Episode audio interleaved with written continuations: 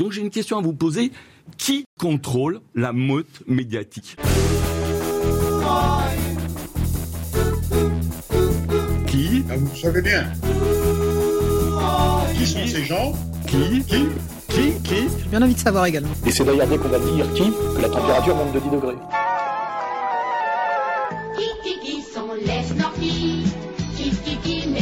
N'y a pas assez d'eux, il faut nous dire de quoi il y a trop. Qui Ben, C'est la communauté que vous connaissez bien.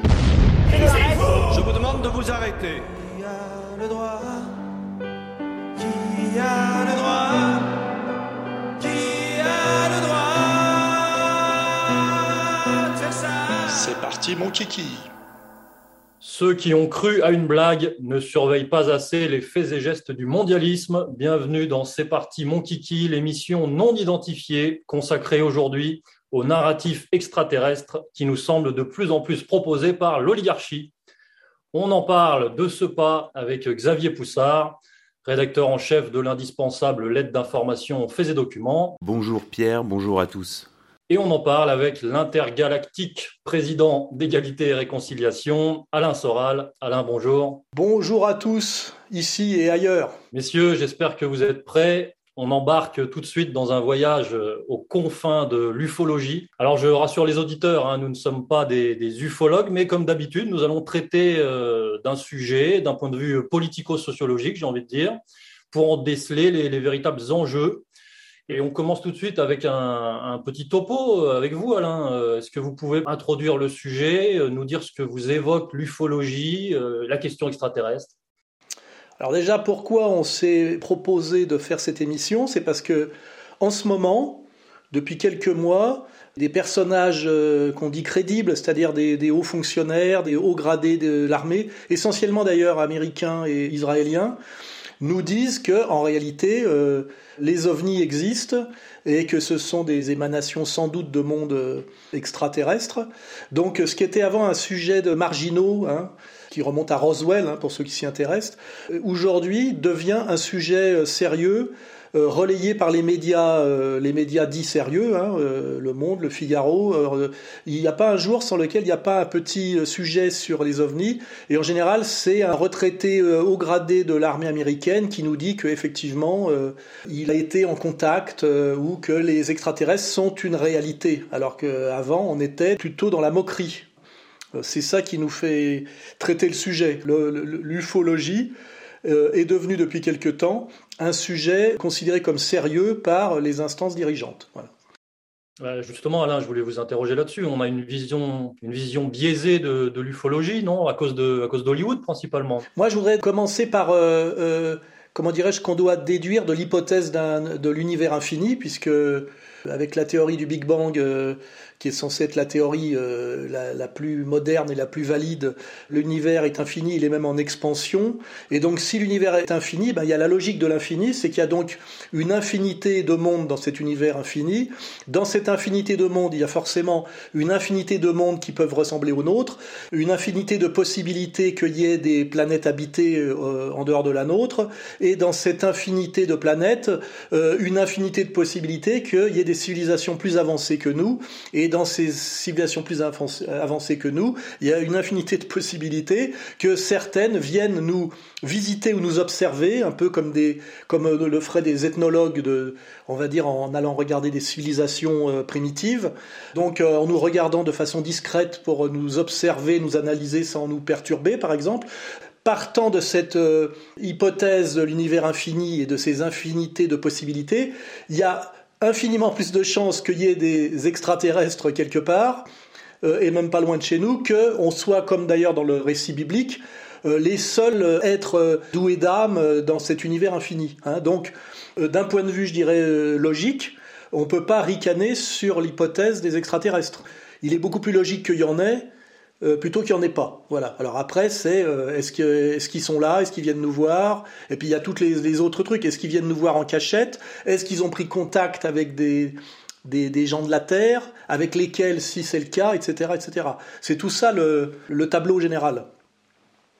Xavier? Alors, D'abord, c'est un sujet euh, auquel euh, je m'intéresse assez peu et auquel Fait Documents s'intéresse assez peu. Mais j'ai été amené à en parler euh, parce que je dois dire qu'il y a un vrai matraquage médiatique sur la question avec beaucoup de révélations, de pseudo-révélations, d'informations contradictoires, de personnages qu'on fabrique et qu'on promeut abondamment, je pense notamment à, Thomas Pesquet.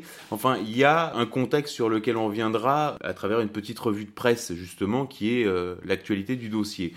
Et en voyant ça, je me suis dit, bon, on va dire que la séquence Covid, grosso modo, est, terminée. Euh, la séquence ukrainienne tire un peu en longueur, c'est-à-dire en fait la réactivation de l'ennemi soviétique tire un peu en longueur, et puis l'Occident s'affaisse sur tous les plans, euh, plan économique, plan financier, plan géopolitique, plan moral, et je me suis dit, est-ce qu'on n'est pas en train de nous préparer un scénario ovni extraterrestre avec un biais cognitif qui est en, germe dans la propagande, enfin dans, la, dans les films euh, hollywoodiens qui sont euh, nécessairement quelque part de la propagande, qui est ovni égal extraterrestre. Là, il y a déjà un biais cognitif et ensuite avec un rôle vis-à-vis de l'humanité qui peut être un rôle de destructeur de l'humanité ou de sauveteur de l'humanité selon les films. Et je me suis dit, mais c'est incroyable, il suffirait qu'il y ait une fuite dans le Washington Post d'un responsable du Pentagone, puisque le Washington Post sert à faire des, des fuites du Pentagone, d'une invasion d'une arrivée imminente d'extraterrestres pour qu'on puisse, à ce moment-là, on peut tout faire. C'est-à-dire qu'on peut euh, effectivement reconfiner. Ensuite, euh, sur BFM TV, on pourrait avoir effectivement toutes les vidéos. Il n'y a même pas besoin de projet Bluebeam ou de choses très compliquées. Vous prenez toutes les vidéos d'OVNI que les gens postent sur YouTube avec leur téléphone portable et vous passez en édition spéciale sur BFM avec le bandeau, le Pentagone annonce l'arrivée imminente d'extraterrestres. Et là, vous pouvez feuilletonner. Ça veut dire déjà, vous pouvez avoir trois semaines de confinement. Est-ce qu'ils seront hostiles? Est-ce qu'ils seront sympathiques? Effectivement, donc là, vous remplacez. Donc on a eu les médecins pendant le Covid, on a eu ensuite euh, les soviétologues depuis, euh, depuis maintenant plus d'un an. Et puis là, vous pourriez imaginer effectivement bah, des ufologues, des cosmologues, et qui discutent toute la journée de savoir comment va être cette fameuse invasion extraterrestre, alors qu'il euh, y aurait a priori rien. Je veux dire, voilà. Donc en fait, tout est possible. Donc là, on est vraiment dans de la fiction, dans une hypothèse. Et quoi qu'il en soit, c'est un sujet qui est très intéressant puisqu'on se rend compte que, comme sur beaucoup de sujets, en vérité, il n'y a pas tant de consensus scientifique que ça. D'ailleurs, il faudrait trouver un sujet sur lequel il y a véritablement consensus scientifique. Et puis, effectivement, bah, c'est un sujet qui renvoie euh, aux travaux de, Jean-Pierre Petit, qui est quand même un vrai chercheur français, qui a été pionnier d'une technologie qui s'appelle la MHD, dont on parle beaucoup en ce moment, qui a été médiatisé par cet ancien présentateur de télévision qui s'appelle Jean-Claude Bourré. Et malgré tout, euh, euh, c'est des sujets qui existent et on, on, le verra au cours de notre revue de presse, donc qui sont aujourd'hui clairement abordé. Et quand je dis ovni égale extraterrestre, c'est un biais cognitif, c'est-à-dire qu'en fait, est-ce qu'ils sont alter-terrestres Enfin, ça pourrait, être, il pourrait très bien avoir des, des êtres alter-terrestres ou intraterrestres. Je signale d'ailleurs que dans les Simpsons, euh, on m'a envoyé ça, mais dans les Simpsons, qui sont réputés, soi-disant, pour avoir des prévisions d'événements, d'agendas cachés, les extraterrestres sont en fait infraterrestres, c'est-à-dire à, l'intérieur de la Terre, etc. Donc en fait, bon, c'est un sujet qui ensuite euh, permet aussi de s'échapper un peu euh, des débats un peu tristes de l'Assemblée nationale avec Jean-Philippe Tanguy et, Olivier Dussopt. Quoi. Alors Alain, euh, avant de passer à, l'ufologie politique, je voulais qu'on revienne justement sur l'ufologie scientifique dont, dont, Xavier a esquissé certains traits. Peut-être que vous pouvez nous parler d'un Français qui s'appelle Jacques Vallée.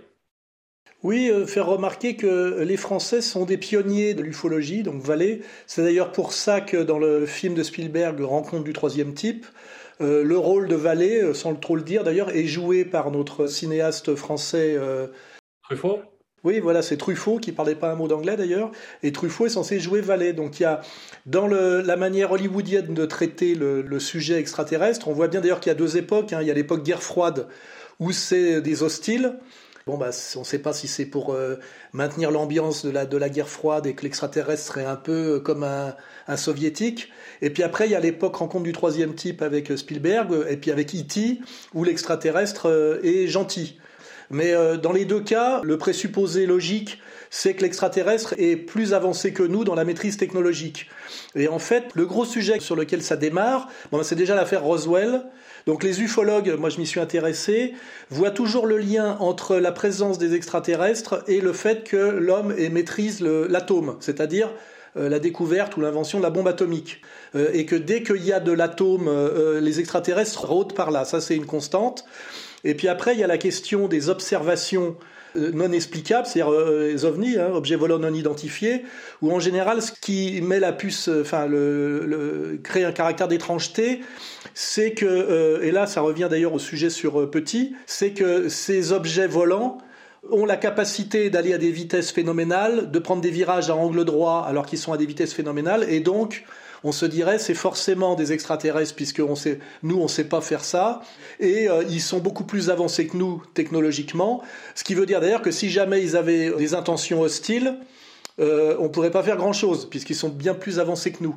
On est toujours dans cette question, est-ce qu'ils sont hostiles, est-ce qu'ils sont amis, est-ce qu'ils ont envie de prendre contact ou est-ce qu'ils nous observent de loin? On est toujours dans ces trucs-là, mais il est évident que si on en parle beaucoup en ce moment, c'est que face à, cette rencontre imminente avec des extraterrestres et face à cette officialisation, parce que c'est ça qu'on assiste, hein. on assiste à une sorte d'officialisation de la réalité extraterrestre par des, des élites euh, responsables, militaires, politiques, etc. Et eh ben tout ça induit que pour dialoguer avec cet autre monde, il faut une instance mondiale. Hein. C'est quand même ça qui découle logiquement, c'est que ça travaille quand même à l'idée qu'il faut un gouvernement mondial et au moins une, représentativité mondiale pour aller discuter avec ces extraterrestres. Ils vont pas aller voir euh, les pays les uns après les autres. Et ce qui est intéressant, c'est que euh, ces extraterrestres ont tendance à, dialoguer spécifiquement et de façon privilégiée avec les Américains, les Juifs américains et les Israéliens. Alors je ne sais pas trop ce qu'est l'ufologie euh, en Russie, par exemple. Mais j'ai l'impression que l'extraterrestre, c'est ce qu'on nous vend hein, déjà, par Hollywood et par, et par les témoignages. L'extraterrestre, qui est un être supérieurement intelligent, a envie de dialoguer avec les plus intelligents de la planète. Et ces plus intelligents de la planète, on a bien, on a l'impression que ça désigne les juifs américains. Hein. Donc là, on a, on a une validation du génie juif euh, et du génie juif américain par l'extraterrestre. Il a choisi son interlocuteur et il l'a choisi de bon niveau. Merci Alain. Euh, bah, maintenant, on va, entrer, on va entrer dans le dur. On va parler de cette fameuse ufologie politique. Alors Xavier, je vous rends la parole. Euh, donc pour vous, il y a euh, véritablement un bruit de fond significatif en ce moment sur cette question, et c'est peut-être là le, moment de présenter votre revue de presse. Oui, bah c'est. Je pense que c'est toujours le plus simple pour être factuel et essayer de pas trop partir dans tous les sens, parce que c'est quand même un sujet disons, euh, quand même malgré tout encore un peu casse-gueule. Donc on, l'a déjà dit, il y a une campagne de communication de longue date, mais qui passe d'abord par la fiction et par quelque chose d'un peu parallèle. Et en fait, depuis 2017, le, ce qu'on appelle la divulgation ovni, si on veut, s'est euh, accéléré essentiellement par des déclarations d'officiels américains euh, souvent liés au, Pentagone, et qui vont dans le sens de la divulgation ovni, euh, divulgation extraterrestre, etc. Donc toutes ces révélations ont été reprises en 2020 dans un documentaire qui a été diffusé sur Canal+, qui s'appelle OVNI, une affaire d'État, avec un S à État. Euh, d'ailleurs que Égalité et Réconciliation avait diffusé à l'époque, avec notamment des interventions d'Alain Juillet qu'on peut considéré comme quelqu'un d'informé puisqu'il était directeur du renseignement de la DGSE, et puis surtout des passages importants consacrés au GEPAN, donc le groupe d'études d'information sur les phénomènes aérospatiaux non identifiés, qui est un service du Centre national d'études spatiales, donc euh, basé à Toulouse et créé en 2005, donc euh, finalement assez récemment. le sujet a pris de l'ampleur véritablement fin 2020, avec les déclarations d'un ancien directeur du programme spatial israélien qui s'appelle Haïm Eshed et euh, qui a euh, raconté dans la presse que les États-Unis avaient conclu une alliance avec les extraterrestres au sein d'une fédération euh, galactique et que cette alliance se serait concrétisée par l'installation d'une base secrète sur la planète Mars. On pourra revenir sur le niveau de crédibilité de cette information. Et euh, depuis le début de l'année 2023, il y a une vraie, vraie, vraie accélération, avec d'abord, euh, dès le début de l'année, la remise d'un rapport par la Direction nationale du renseignement américain sur les ovnis, donc qui examine plus de 500 phénomènes, donc soit le triple par rapport au précédent rapport qui avait été publié 18 mois plus tôt. Peut-être que les ovnis euh, respectaient le confinement avec le Covid, on ne sait pas, mais là, il y a trois fois plus de phénomènes ovnis que par rapport à 2021.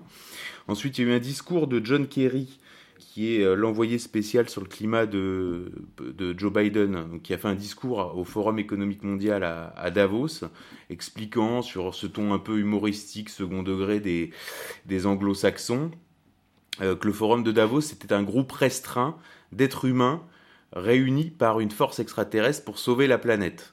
Donc voilà, donc une, ambiguïté, mais bon, le discours a quand même été repris par la presse euh, anglo-saxonne.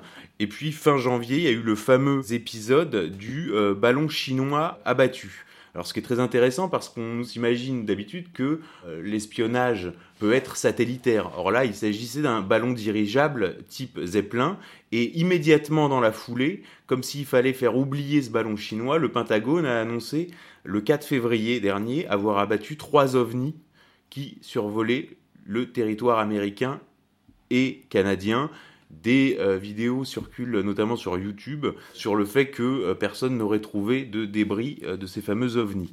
Et là, ça s'est accéléré ces dernières semaines avec euh, le 19 avril dernier, donc la commission sénatoriale des États-Unis sur les euh, services armés qui organise une audition publique sur les phénomènes aériens non identifiés. Donc c'est le nouveau nom des, des, des OVNI, UAP. Et euh, donc là, juste deux, deux, trois lignes dans la presse américaine. Alors que le Sénat américain se prépare à tenir une audience publique sur les phénomènes aériens non identifiés cette semaine, le général américain John Olson a appelé à une collaboration internationale sur le sujet. Monsieur Olson est chef des opérations de la Space Force, une branche armée de l'armée américaine qui s'occupe de l'espace. Le département compte actuellement 77 engins spatiaux dans son arsenal. Donc là, on nous parle bien de coopération internationale de la bouche d'un haut responsable du Pentagone et politico. Titre euh, je cite, Vaisseau mère extraterrestre, un responsable du Pentagone propose une théorie sur les observations inexpliquées. Euh, les objets récents pourraient en fait être des sondes extraterrestres d'un vaisseau mère envoyé pour étudier la Terre.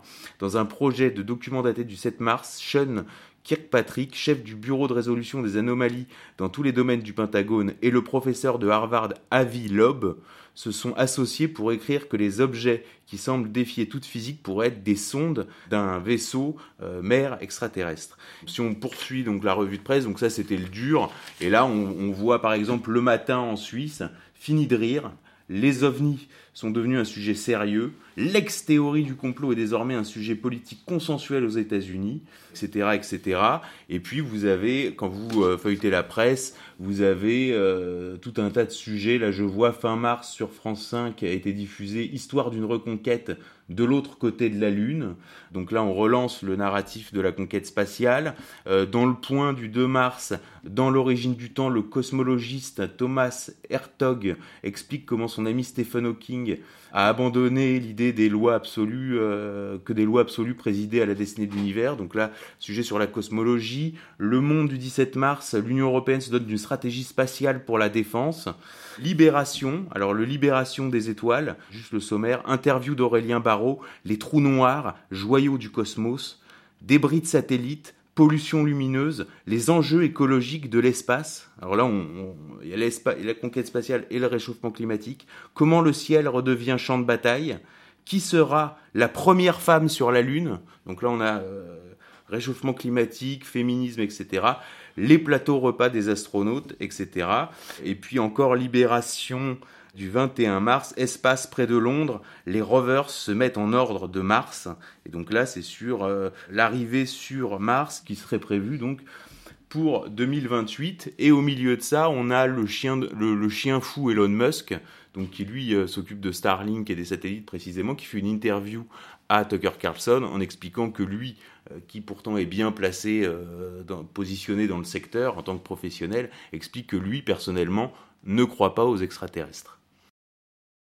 Merci Xavier. Alain, que vous évoque euh, bah, cette euh, multiplication des observations et des annonces euh, des médias et du Pentagone et le fait que les ovnis semblent devenir donc une ex-théorie du complot Oui, la grosse différence pour ceux qui s'intéressent au sujet, il y a des bouquins qui sont publiés. Je vous dis, le début, c'est juste après la Deuxième Guerre mondiale, l'affaire de Roswell, avec cette idée que les extraterrestres s'inquiéteraient à cause de la l'invention de la bombe atomique se mêlerait, on va dire, des affaires de la Terre, parce que les hommes seraient peut-être potentiellement capables de s'auto-détruire et de détruire la planète, et donc ils viendraient euh, de plus en plus près nous surveiller pour voir s'ils ne devraient pas intervenir. C'est un peu ça hein, l'idée, l'idée de départ. Hein. Tout ça, c'est un truc des années 50. Alors ça se mélange effectivement avec l'idée que ces objets volants non identifiés, euh, maîtrisant euh, une technologie supérieure à la nôtre, euh, la question c'est de savoir si c'était des extraterrestres ou si c'était des, soviétiques. Et là, ça inquiétait beaucoup les Américains. C'était fait pour les inquiéter, genre ils maîtrisent des technologies qu'on maîtrise pas. Ça renvoie un peu en ce moment aux, armes hypersoniques. Hein. Et puis après, il y a la troisième question, c'est bon, ces extraterrestres nous observent. Alors, est-ce qu'ils se contentent de nous observer ou est-ce qu'ils sont déjà rentrés en contact avec des élites terrestres qui nous disent pas tout? Et là, on est un peu dans cette phase-là, c'est qu'en réalité, des hauts gradés de la politique et de l'armée, surtout américain et, un peu israélien, nous disent en réalité, on dialogue avec eux depuis un moment, euh, et, euh, ce qu'on y est avant, aujourd'hui, on l'admet à demi-mot. Alors c'est pourquoi d'un seul coup, est-ce que tout ça est une réalité qui avance, ou est-ce que c'est un scénario effectivement qui, est mis en place parce qu'on a besoin de trouver un nouveau relais au mondialisme, euh, qui d'ailleurs, toutes les grandes théories actuelles proposé par le mainstream occidental, c'est toujours du, mondialisme. Hein. Mondialisme par le vaccin, mondialisme par l'écologie, et là, mondialisme par, le, par, l'extraterrestre. Hein. Mais euh, moi, si je veux faire une petite, euh, une petite analyse, je dirais, plus, plus, plus philosophique, aujourd'hui, on est, euh, je pense d'ailleurs à Aurélien Barraud. Aurélien Barraud, c'est soi-disant un cador des maths physiques, c'est-à-dire en fait des physiques qui sont purement déduits des mathématiques sans aucune possibilité de retour à la vérification par le réel. Hein. On est sur la notion d'espace à n dimensions. Et euh, comme par hasard, d'ailleurs, quand il s'intéresse à la philosophie, il est branché sur Derrida. Et il y a vraiment un parallèle à faire entre la philosophie du langage, ou la philosophie réduite à un jeu de langage, ça c'est vraiment la voie dangereuse Derrida, et puis de l'autre côté, la physique réduite aux mathématiques, c'est-à-dire qu'aujourd'hui, tout en fait est de l'hypostase mathématique. Euh, sur euh, l'univers en expansion, les trous blancs, les trous noirs, tout ce que vous voulez. Ça change d'ailleurs tout le temps. Et donc on est quand même sur des, des notions qui ont l'air ultra sérieuses, puisque appuyées sur la philosophie d'un côté et les mathématiques de l'autre, et qui en réalité peuvent être considérées comme euh, ayant très peu de réalité et étant finalement des propositions poétiques un peu équivalentes aux propositions, on va dire, des mondes de la tradition, que ce soit la proposition biblique, hein, où je rappelle que on nous dit que le monde a été créé en six jours et que Dieu s'est reposé le septième, hein, et puis tout ce qu'on peut mettre dans cette catégorie-là, euh, récentisme, terre plate, terre creuse, etc. Donc on est quand même sur l'illusion euh, d'un monde rationnel euh, ultra précis, ultra maîtrisé, alors qu'en réalité que ce soit en philosophie, avec cette dérive de la philosophie vers la philosophie du langage, et du côté de la physique comme extension et création pure des mathématiques, on est sur quelque chose où on peut pratiquement tout tout raconter, tout rêver. Je voyais l'autre jour une émission où euh, des journalistes, d'ailleurs très communautaires, se moquaient des gens qui s'intéressent à la Terre plate, et en même temps, ces gens adhèrent à une religion, et je vois pas qu'ils la contestent, qui prétend effectivement que le monde a 6000 ans et qu'il a été créé en 6 jours par Dieu. quoi. Donc euh, on est dans cette espèce de bouillie euh, générale où finalement on peut à peu près tout, tout raconter, euh, et le poétique et l'ultra rationnel euh, se baignent à peu près dans le même jus. C'est pour ça que je vous dis, avec, à partir de l'hypothèse de l'univers infini, on peut presque dire qu'il euh, est pratiquement impossible qu'il n'y ait pas d'extraterrestres et qu'ils ne soient pas là. Il y a aussi l'origine de la vie extraterrestre, où on pense que la Terre a été ensemencée par des météorites pour l'origine de la vie. Parce que on n'arrive jamais à remonter au moment zéro, on a renoncé en fait à dire euh, la, vie est née de, conditions de possibilités sur la Terre.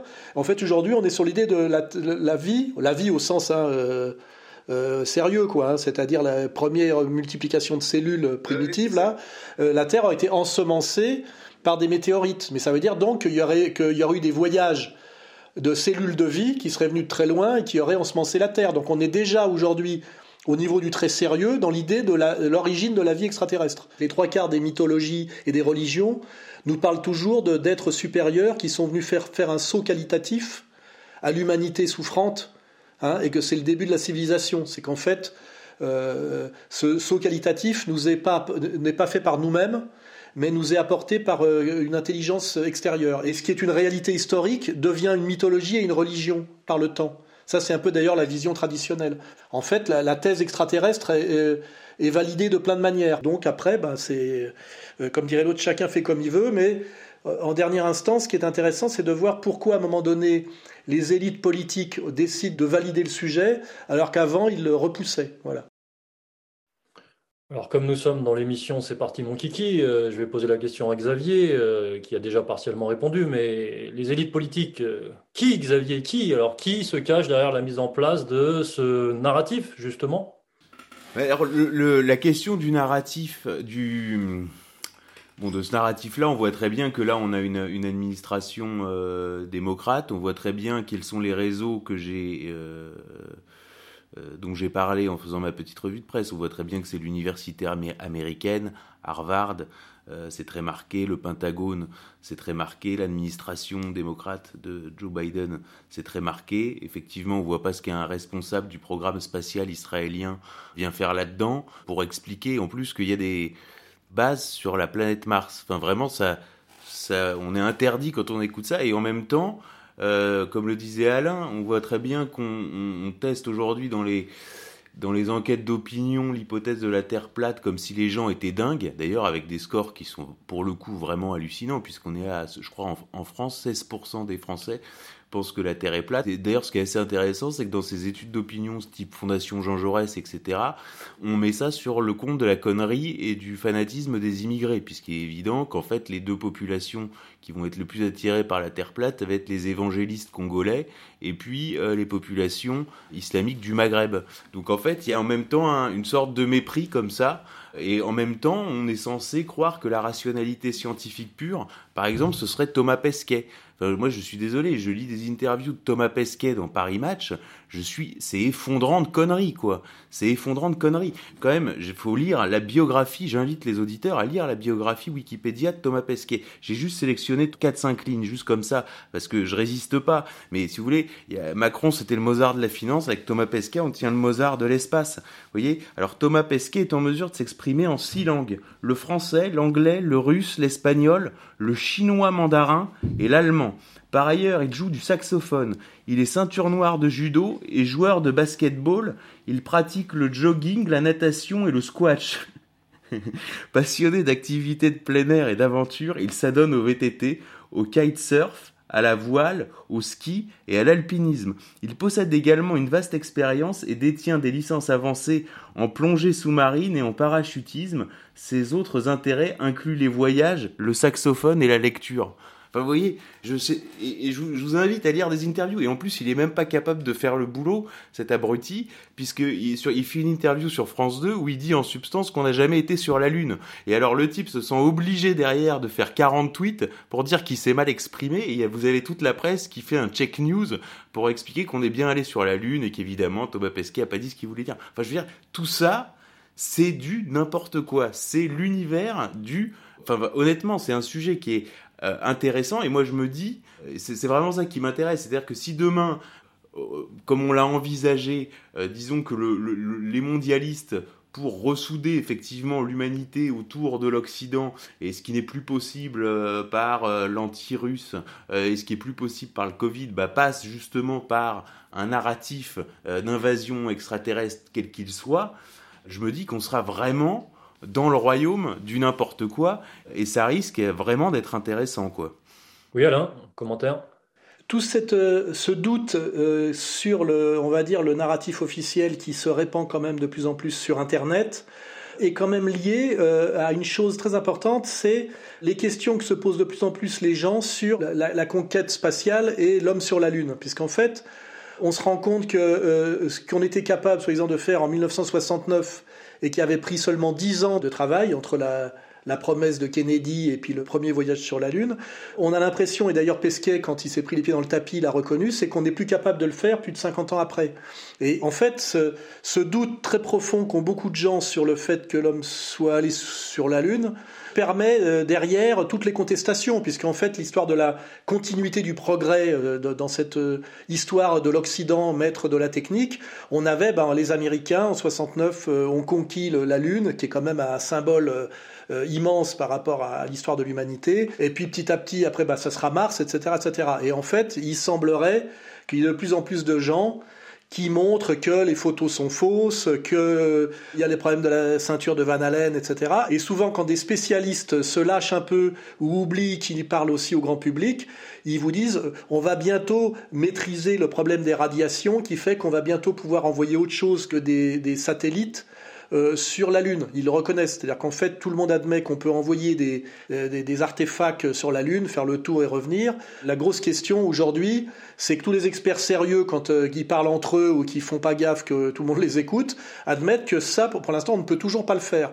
Les Américains prétendent qu'ils l'ont fait non seulement une fois, mais deux fois, trois fois, quatre fois. Je sais pas combien il y a eu de missions Apollo. Même à la fin, d'ailleurs, ça passait même plus en prime time à la télé, tellement plus personne n'avait rien à foutre.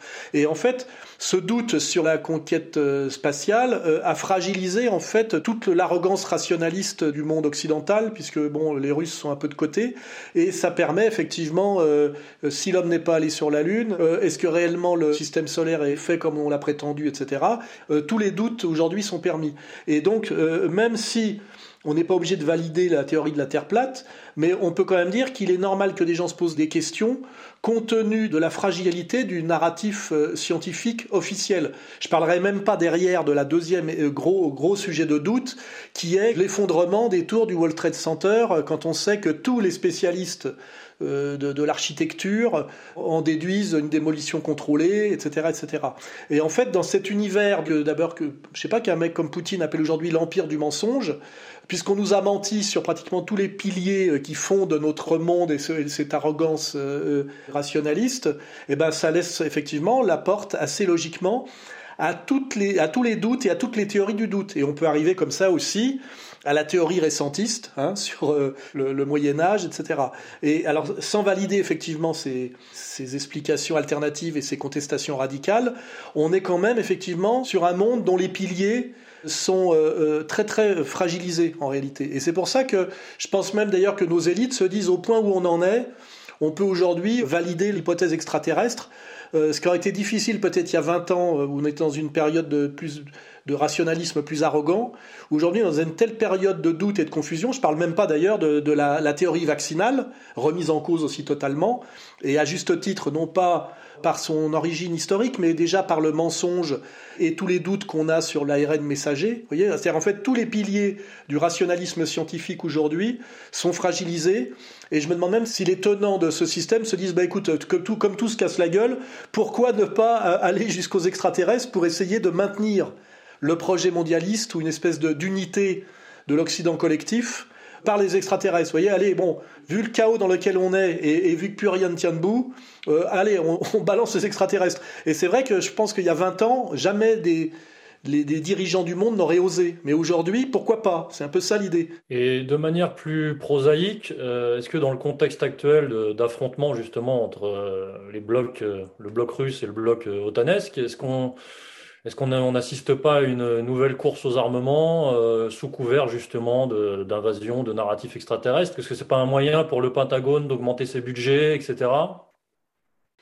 J'ai l'impression que le discours qui disent extraterrestres, les extraterrestres veulent nous attaquer est un truc un peu euh, rétro. Hein. Ça renvoie plutôt à, à l'OVNI années 50, euh, guerre froide. Aujourd'hui, on est plutôt dans l'idée d'un dialogue constructif avec des êtres supérieurs euh, qui dialoguent avec les, les, plus, les élites les plus intelligentes de notre monde. Et ça légitimerait d'ailleurs, euh, un, le gouvernement mondial et le gouvernement mondial par les gens les plus légitimes. Et aujourd'hui, ces gens les plus légitimes ne pouvant plus être désignés par leur propre parcours historique, là je, viens, je fais référence au chaos dont je viens de parler, où tous leurs piliers sont des piliers à moitié frelatés, mais en fait ils se retrouvent revalidés par les extraterrestres. Hein C'est-à-dire que, je vais le dire carrément, nos, juifs américains qui se sont un petit peu remis en question sur leur, leur génie en économie, euh, euh, en géopolitique, etc., c'est-à-dire en fait l'effondrement de l'Amérique et de ceux qui sont à sa tête, on a l'impression qu'aujourd'hui ils se revalident, ils se redonnent une crédibilité par par l'extraterrestre. L'extraterrestre nous désigne comme les élites légitimes, ce qui est comme se faire valider par Dieu d'une certaine manière. C'est, en fait, il y a quelque chose de, de très traditionnel quand on regarde. Enfin, il suffit de remplacer de Dieu par euh, les extraterrestres. Et puis avant, vous étiez euh, le roi de droit divin, hein, et aujourd'hui, vous êtes le gouvernement mondial validé par euh, les extraterrestres, qui sont évidemment dans l'esprit de tout le monde, qu'ils soient hostiles ou pas hostiles, qui nous sont supérieurs en intelligence et en maîtrise technologique. de toute façon, il n'y a pas de supériorité de la maîtrise technologique sans supériorité de l'intelligence. Hein, voilà. Et là, on est, je pense qu'on a bien, on a bien pigé peut-être le, ressort profond de tout ça. Pour compléter euh, ce que dit Alain, on voit que par exemple, sous Trump, il était assez peu question des ovnis euh, de sa part. Or, là, il en est de nouveau question avec une administration démocrate, et je me rappelle que pendant la campagne de 2016, Hillary Clinton avait euh, fait discrètement campagne sur ce thème. Alors il y avait une interview donnée à The Conway Dellison en décembre 2015 où elle expliquait Je pense que nous sommes visités par des extraterrestres, mais nous ne sommes certains de rien. Voilà, et elle avait dit, euh, je compte aller au bout de cette histoire-là, euh, nous pourrions créer un groupe de travail pour aller dans la zone 51, donc la base militaire secrète du, du, Nevada, etc. Et à ce moment-là, j'avais vu qu'elle était soutenue par un type qui s'appelle Stéphane Bassett, qui est euh, le directeur du comité d'action sur le phénomène extraterrestre, qui est le lobby pro-divulgation au Congrès des États-Unis, et donc qui est très lié aux démocrates. Et l'homme clé, en fait, de ce lien entre le Parti démocrate et euh, le lobby de la divulgation extraterrestre, c'est un des fils Rockefeller qui s'appelle Lawrence Rockefeller. Et on a vu aussi dans l'entourage du, des Clinton, personne que les gens qui suivent un peu les médias Internet connaissent, qui est John Podesta. Euh, donc ça, ça renvoie à l'affaire du, du, du Pizzagate. Euh, John Podesta, qui lui a carrément préfacé des ouvrages comme euh, un, ouvrage écrit par euh, un type qui s'appelle Leslie King, et c'est John Podesta qui l'a préfacé, extraterrestre, deux points, généraux, pilotes et représentants du gouvernement sur écoute. Donc là, c'est carrément tout le deep state qui est sur écoute des extraterrestres. Voilà, donc tout ça pour dire que le lobby, de façon contre-intuitive, puisqu'on pourrait dire les extraterrestres c'est une théorie du complot, et on découvre qu'en fait le lobby de la divulgation de cette théorie du complot, et qui pour le coup est une vraie théorie du complot, puisque des, extraterrestres qui auraient mis sur écoute les élites, euh, qui auraient pactisé avec eux, qui auraient fait une fédération intergalactique avec des bases secrètes sur Mars, et eh ben on se rend compte que là on est au cœur de la machine mondialiste, avec les Clinton, les Rockefeller, euh, les Podesta, etc. Et ça c'est vraiment très intéressant, et je le dis, si ce narratif euh, se met en place d'une manière ou d'une autre, il est évident que le contre-argumentaire ou la contre-propagande sera à aller chercher du côté effectivement de ce qu'on appelle les platistes, puisqu'en vérité, alors sans valider les conclusions effectivement, mais juste en regardant le sujet, puisqu'en fait il y a un sujet, c'est-à-dire que ça a pris comme un feu de brousse sur Internet euh, vers 2015. Et en fait, bon, c'est la réactivation du, vieux débat cosmogonie, cosmologie, euh, qu'a déjà évoqué euh, Alain, c'est-à-dire est-ce que euh, la planète est créée euh, par euh, Dieu ou est-ce que c'est le Big Bang? Et puis, le débat entre le modèle héliocentrique et géocentrique, etc. D'abord, on voit que ça émerge sur Internet. Ensuite, c'est testé dans toutes les études Fondation Jean Jaurès sur le complotisme, etc. J'ai déjà évoqué. Et ensuite, bon, il se trouve que moi, j'ai des attaches dans un village d'où est issu le plus grand platiste français du 19e siècle. Et en fait, le type était plutôt un lettré, c'était pas du tout un dingue, c'était le type qui réparait les ors qui faisait les documents administratifs pour les autres. Enfin, c'était vraiment le lettré du village. Et en fait, ce type a fait un bouquin sur la Terre plate au 19e siècle qui a été euh, euh, assez confidentiel, mais qui lui vaut d'être référencé euh, dans tous les dictionnaires sur les fous littéraires, et qui est un, assez beau livre que j'ai pu consulter du coup parce que je me suis intéressé. J'ai regardé son argument, et son argument, il est simple. C'est que de ce village, on voit quelque chose qu'on ne devrait pas voir s'il y avait effectivement la courbure de la Terre, et qui est à peu près l'argument principal quand on s'intéresse euh, à, ce qui se fait aux États-Unis du côté des platistes, des, platistes américains. Alors aujourd'hui, eux, ils font ça euh, dans leur jardin le dimanche, ils font des barbecues, ils tirent des fusées en montant des GoPros dessus. Enfin, je veux dire, ça dérange absolument personne. J'ai vu le documentaire Netflix qui a l'air de les prendre pour des cons. C'est plutôt des classes moyennes wasp. Bon, voilà, comme je dis, s'ils ont envie de faire des barbecues et de tirer des fusées dans leur jardin, c'est vraiment des trucs d'américains, quoi. Ça dérange personne. Mais en tout cas, quand on regarde ce qui est produit euh, là-dessus sur Internet. Bon, c'est très très inégal, évidemment, il y a, vraiment des trucs très faibles, mais il y a vraiment des choses intéressantes, et d'ailleurs qui ont été synthétisées euh, un petit peu par euh, Rock Soccer, mais qui est tout ce qui tourne autour de la NASA. C'est-à-dire, qu'est-ce que la NASA? C'est une question qui est centrale. Qu'est-ce que la conquête spatiale? Quelles sont les images données de la Terre par la NASA. Aujourd'hui, avec des logiciels, c'est les images qu'on a tous vues dans nos livres d'histoire. Aujourd'hui, avec des logiciels, euh, n'importe qui peut vérifier que c'est des montages assez grossiers avec des, outils tampons, etc. Donc, à quoi servent les satellites? Donc ça, c'est un sujet qui a été relancé par l'affaire du ballon chinois, puisqu'en vérité, le ballon chinois était un zeppelin. Donc moi, je pensais qu'il y avait des, satellites pour espionner, puis finalement, on découvre qu'on utilise des zeppelins qu'on pensait avoir abandonné avant la Seconde Guerre mondiale, ben finalement ils sont toujours utilisés pour espionner. Et puis il y a une, un autre sujet qui là euh, nous emmène encore plus loin, qui est euh, le statut si particulier de l'Antarctique. C'est-à-dire qu'est-ce que l'Antarctique? Pourquoi ce statut géopolitique si particulier? L'Antarctique, pour les platistes, étant effectivement euh, un mur de glace qui délimiterait la Terre plate telle qu'on la telle qu'on la connaît. Donc ça c'est intéressant avec des témoignages effectivement contradictoires de gens qui auraient traversé l'Antarctique, notamment l'explorateur anglais là qui fait des, j'arrive jamais à me souvenir de son nom, tu sais des sur la TNT, tu sais le, gars qui fait des en, survie en milieu hostile machin, qui raconte avoir euh, euh, traversé l'Antarctique. À chaque fois qu'il raconte l'histoire, c'est à chaque fois c'est contradictoire. Puis une fois il l'a pas il l'a pas traversé finalement, etc. Donc il y a des vraies questions autour de donc qu'est-ce que la NASA, qu'est-ce que l'Antarctique, etc.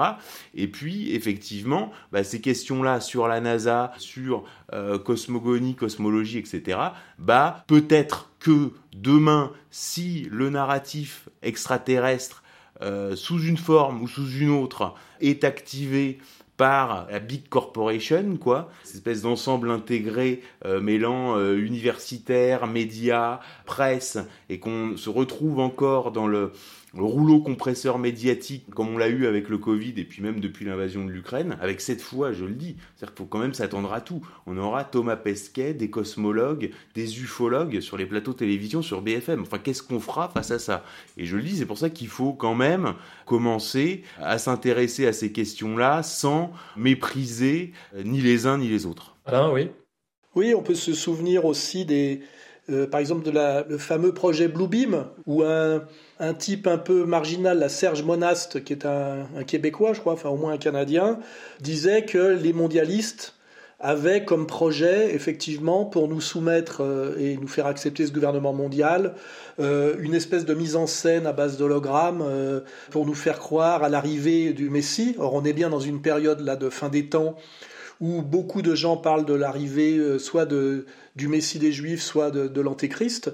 Donc en fait, on a tous ces scénarios qui sont plus ou moins euh, à disposition.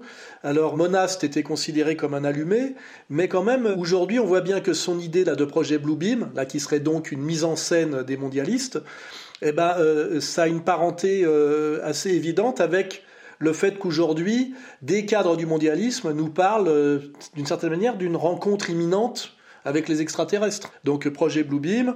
Euh, sur l'Antarctique, euh, pour ceux que ça intéresse, parce que c'est très intéressant, parce que c'est assez poétique, la fameuse épopée de l'amiral Byrd, euh, qui est parti avec toute une armada en Antarctique et qui a perdu pas mal de soldats et de, bâtiments là-bas, comme s'il avait croisé quelque chose qui serait en Antarctique et qui serait, qui serait pas euh, tout à fait notre monde à nous. Enfin, je veux dire, il y a des tas de de sujets qui peuvent euh, ressortir demain, soit parce qu'ils ont une petite dimension ou une certaine dimension de réalité, soit parce qu'ils seront utilisés pour euh, créer de la peur et créer de la, comment dirais-je, du, gouvernement mondial. Hein. C'est quand même toujours les deux trucs. Nous, nous foutre la trouille pour qu'on obéisse. Et euh, Alain, Xavier a posé la question tout à l'heure, mais je, vous la pose. comment répondre à ce, cette mise en place, à ce narratif, si demain il se mettait en place bah Moi, je, voudrais déjà savoir pourquoi ces extraterrestres euh, dialoguent qu'avec les Israéliens et les Américains. J'aimerais savoir si les Russes sont pas les leurs aussi, parce que finalement, on donne pas la parole, ou les Chinois. Si les Chinois et les Russes sont malins, euh, peut-être les Russes sont pas tout à fait sur cette problématique, mais les Chinois pourraient. Euh, on est un peu pareil sur l'idée de, vous savez, de l'origine de l'humanité avec Lucie, etc. À un moment donné, il y a une espèce de compétition, tu sais, de, l'homme originel où les Chinois nous ont trouvé leur Lucie aussi parce qu'il fallait pas dépendre du narratif occidental. Et moi, je verrais bien demain les Chinois se dire bon bah on va se mettre aussi sur le marché de la validation extraterrestre et puis découvrir qu'il y a en fait dans ce cette histoire intergalactique, il y a des extraterrestres pro-chinois et des extraterrestres pro-américains.